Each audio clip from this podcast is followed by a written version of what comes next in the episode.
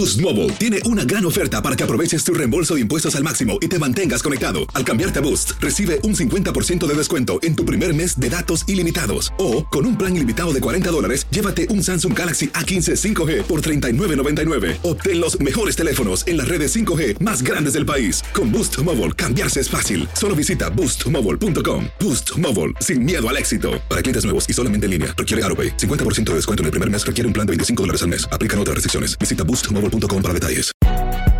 Si no sabes que el Spicy McCrispy tiene Spicy Pepper Sauce en el pan de arriba y en el pan de abajo, ¿qué sabes tú de la vida? Para, pa, pa, pa. La venta para amigos y familiares de JCPenney está de vuelta. Desde el lunes ahorra 30% extra en artículos por toda la tienda. Esos son ahorros adicionales por encima de nuestros precios bajos. Dile a tus amigos, ven con tu familia y ahorren en grande. No olvides, ya se acerca el Día de las Madres. Y tenemos todo lo que mamá quiere: joyería, belleza, salón y tarjetas de regalo. JCPenney, vale la pena. Cupón válido del 29 de abril al 5 de mayo en selección de estilos. Aplican exclusiones. Detalles en la tienda jcp.com. ¿Quieres regalar más que flores este Día de las Madres? The Home Depot te da una idea. Pasa más tiempo con mamá plantando flores coloridas, con macetas y tierra de primera calidad para realzar su jardín. Así sentirá que es su día todos los días. Llévate tierra para macetas Bigoro por solo $8.97 y crece plantas fuertes y saludables dentro y fuera de casa. Recoge en tienda y sigue cultivando más momentos con mamá en The Home Depot. Haces más, logras más. Más detalles en homedepot.com diagonal delivery. El siguiente podcast es una presentación exclusiva de Euforia On Demand. Queridos amigos, ¿cómo están? Me da mucho gusto saludarlos. Bienvenidos una vez más a Epicentro. Gracias por eh, acompañarnos en esta semana en la que se cumplen 100 días. Me preguntaba un amigo hace un par de días si ya podemos decir que estamos en la recta final de la elección presidencial estadounidense. Yo diría que estamos no en el principio del fin, pero sí en el final del principio.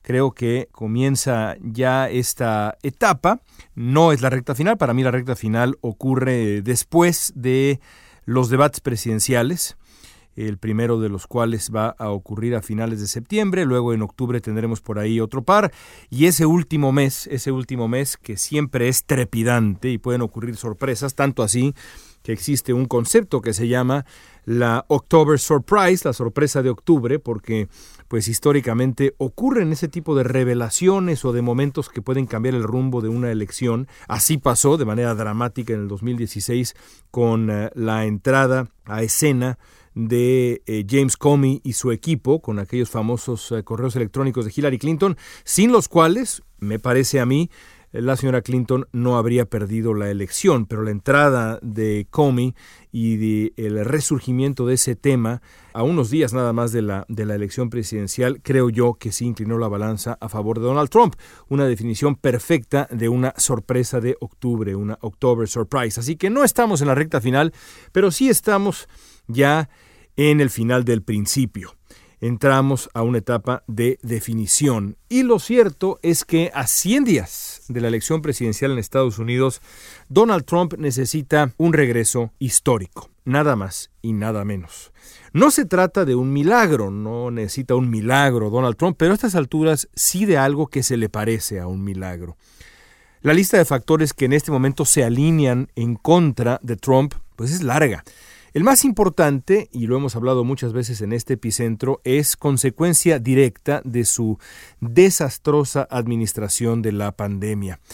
Al menos en Estados Unidos, y por ahora, el horror del virus y sus casi 150 mil muertos han exhibido pues las carencias de un hombre que está claramente muy mal preparado para ejercer el puesto que ostenta y mucho más durante una crisis inmensa, porque una cosa es estar mal preparado en eh, tiempos de bonanza, en tiempos digamos incluso de normalidad, y una cosa muy distinta es estar mal preparado para hacer algo y que ese algo enfrente una crisis, un momento de crisis, y mucho más si la crisis es inmensa. Y la crisis por la que atraviesa Estados Unidos en este momento es inmensa, ya lo hemos descrito aquí, esta tormenta perfecta que comienza sin duda con la pandemia, con lo que ha ocurrido en Estados Unidos con el coronavirus, que no tiene parangón, no tiene comparación con lo que ocurre en ninguna otra parte del mundo.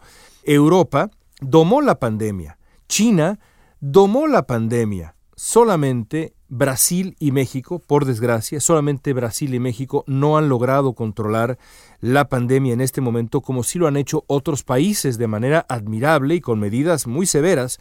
Ahí está el ejemplo de Italia, el ejemplo de Francia, el ejemplo de España, a su manera incluso el ejemplo de Reino Unido, a pesar de que Reino Unido también la pasó terriblemente mal. Hay otros países que no lo han logrado aún. Eh, la pandemia crece en Sudáfrica, crece en la India, pero eh, ningún lugar como Estados Unidos. Y eso pues ha exhibido una crisis de liderazgo mayúscula que comienza en la Casa Blanca. No termina en la Casa Blanca porque Estados Unidos es un país enorme en donde los alcaldes importan, los gobernadores importan, pero sin duda comienza en la, en la Casa Blanca. Tanto es así que solo 32% de los estadounidenses respalda la respuesta de Trump a la pandemia. Solo 3 de cada 10 estadounidenses respaldan al presidente en este tema que es fundamental porque el virus va a ser, sin duda alguna, la variable decisiva de la elección.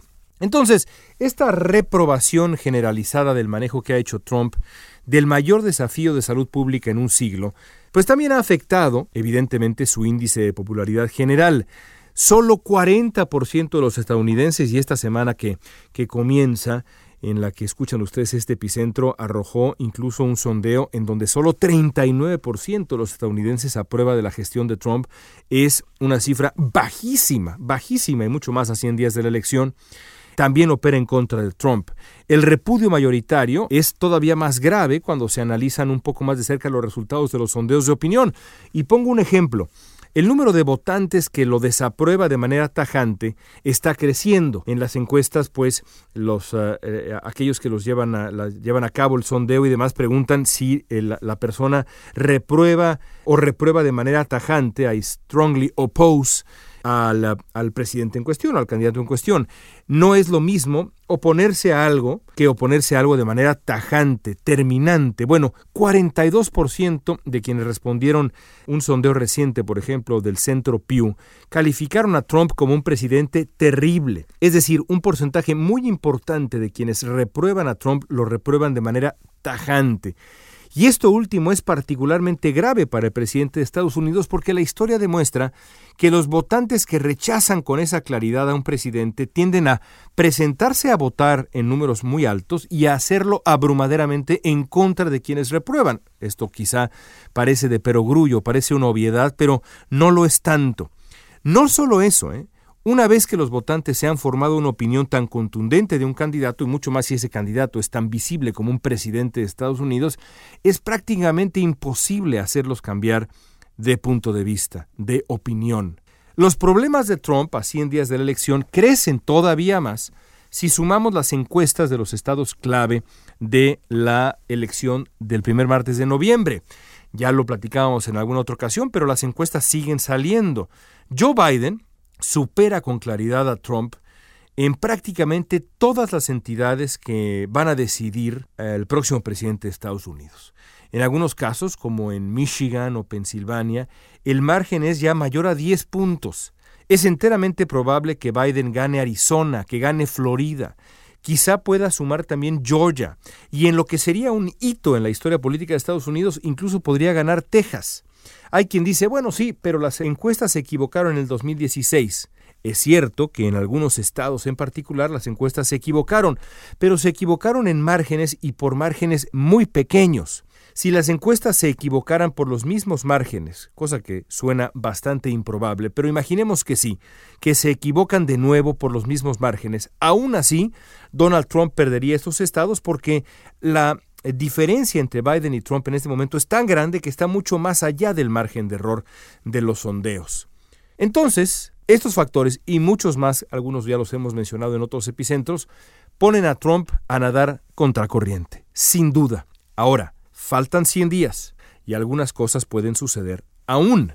¿Cómo puede volver Donald Trump? ¿Qué tendría que ocurrir? Bueno, lo primero es que no es imposible que a Trump le funcione el cambio de tono reciente sobre la pandemia me parece improbable, dada la cifra de muertos y también el hecho de que la curva no cesa en Estados Unidos, me parece improbable que a Trump suficientes votantes le crean este nuevo personaje que se está confeccionando en donde pues ya lo vemos usando de vez en cuando una mascarilla y hablando con seriedad sobre el coronavirus, pero no es imposible. No es imposible que el tono reciente, conciliador y moderado de Trump le ofrezca un respiro en cuanto a su gestión de la pandemia que ha sido objeto de tantas críticas. No es imposible, pero sí es improbable.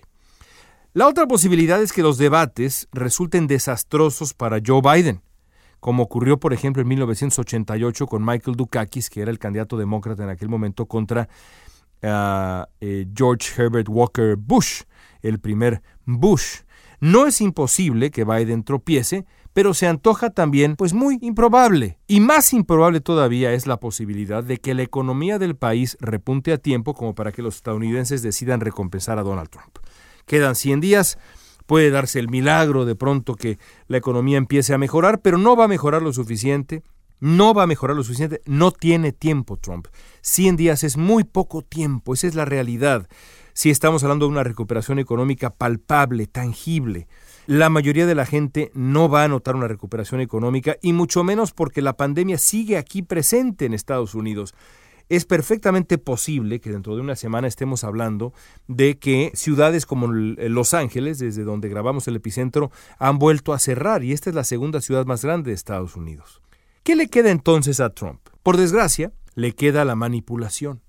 En las últimas semanas, Trump ha desplegado o ha amenazado con desplegar a turbios, y creo que es el adjetivo correcto, turbios agentes del orden, y es un decir, agentes del orden, porque en muchos casos no han hecho eso en absoluto, en varias ciudades de Estados Unidos. Es una suerte de policía federal que pues tiene atribuciones y responsabilidades muy poco claras, va vestida también con un uniforme ahí que no queda claro exactamente, no se identifican de manera correcta. Todo esto, por supuesto, es antes que nada un coqueteo inadmisible con el autoritarismo en su versión más peligrosa, pero también es algo más. Donald Trump sabe que no hay mejor aliciente que el miedo para alejar, dispersar, reducir el apetito de un cambio. Nada mejor que una guerra para que los votantes prefieran pertrecharse en el gobierno que ya tienen, por mediocre que sea, antes que apostar por el cambio. Y por increíble que resulte, Trump parece estar considerando la posibilidad de declarar la guerra a su propia gente. O por lo menos así parece, porque las escenas desde la ciudad de Portland, por ejemplo, Portland, Oregon, pues son aterradoras. Nubes de gases lacrimógenos, policías que golpean manifestantes, agentes que no se identifican con claridad, que arrestan violentamente y sin causa probable a quien se les antoja, un escenario que la verdad no suena a Estados Unidos, sino más bien suena pues a otros lares, a otros lugares en donde no hay democracia y más bien se trata de gobiernos profundamente autoritarios. Ahora, si la violencia aumenta en las calles de Estados Unidos, no es imposible que el electorado prefiera guardarse antes que echar de la Casa Blanca, incluso a quien claramente está avivando el fuego. Todo esto sería una desgracia para la democracia estadounidense, pero hay que aceptar que la condición humana, con sus incontables temores, muchos de ellos inexplicables, es un misterio insondable. Y a eso le está apostando, creo yo, Donald Trump. Porque se ha quedado sin argumentos. Tampoco puede ya decir, es que Joe Biden es representante de la izquierda más rancia, quiere llevar este país al socialismo. No puede hacer eso porque Joe Biden no es eso. Por eso ahora Trump está también tratando de vender a Biden como títere de la izquierda, cuando la realidad es que Biden no es títere de la izquierda. Y esto no es una opinión mía.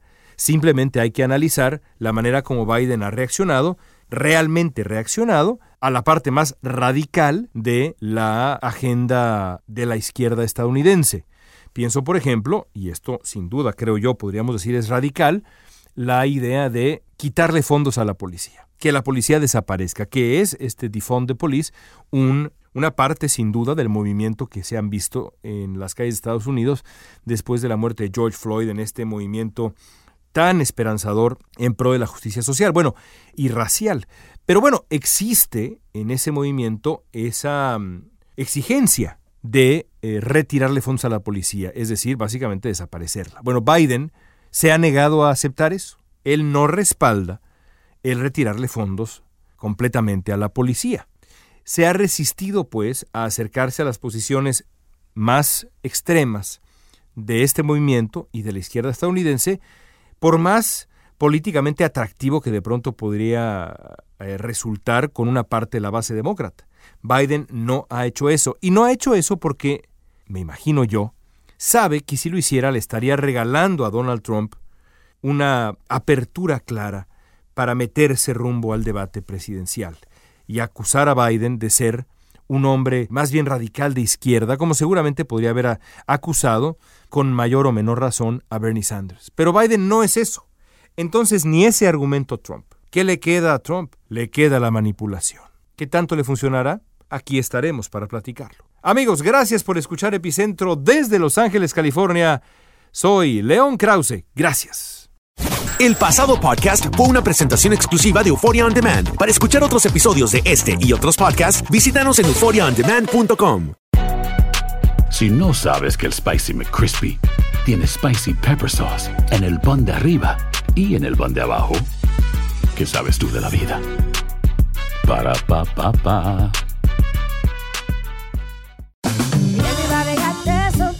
La venta para amigos y familiares de JCPenney está de vuelta. Desde el lunes ahorra 30% extra en artículos por toda la tienda. Esos son ahorros adicionales por encima de nuestros precios bajos. Dile a tus amigos, ven con tu familia y ahorren en grande. No olvides, ya se acerca el Día de las Madres. Y tenemos todo lo que mamá quiere: joyería, belleza, salón y tarjetas de regalo. JCPenney, vale la pena. Cupón válido del 29 de abril al 5 de mayo en selección de estilos. Aplican exclusiones. Detalles en la tienda jcp.com. Boost Mobile tiene una gran oferta para que aproveches tu reembolso de impuestos al máximo y te mantengas conectado. Al cambiarte a Boost, recibe un 50% de descuento en tu primer mes de datos ilimitados. O, con un plan ilimitado de 40 dólares, llévate un Samsung Galaxy A15 5G por $39.99. Obtén los mejores teléfonos en las redes 5G más grandes del país. Con Boost Mobile, cambiarse es fácil. Solo visita boostmobile.com. Boost Mobile, sin miedo al éxito. Para clientes nuevos y solamente en línea, requiere AroPay. 50% de descuento en el primer mes requiere un plan de 25 dólares al mes. Aplican otras restricciones. Visita para detalles. ¿Quieres regalar más que flores este Día de las Madres? The Home Depot te da una idea. Pasa más tiempo con mamá plantando flores coloridas, con macetas y tierra de primera calidad para realzar su jardín. Así sentirá que es su día todos los días.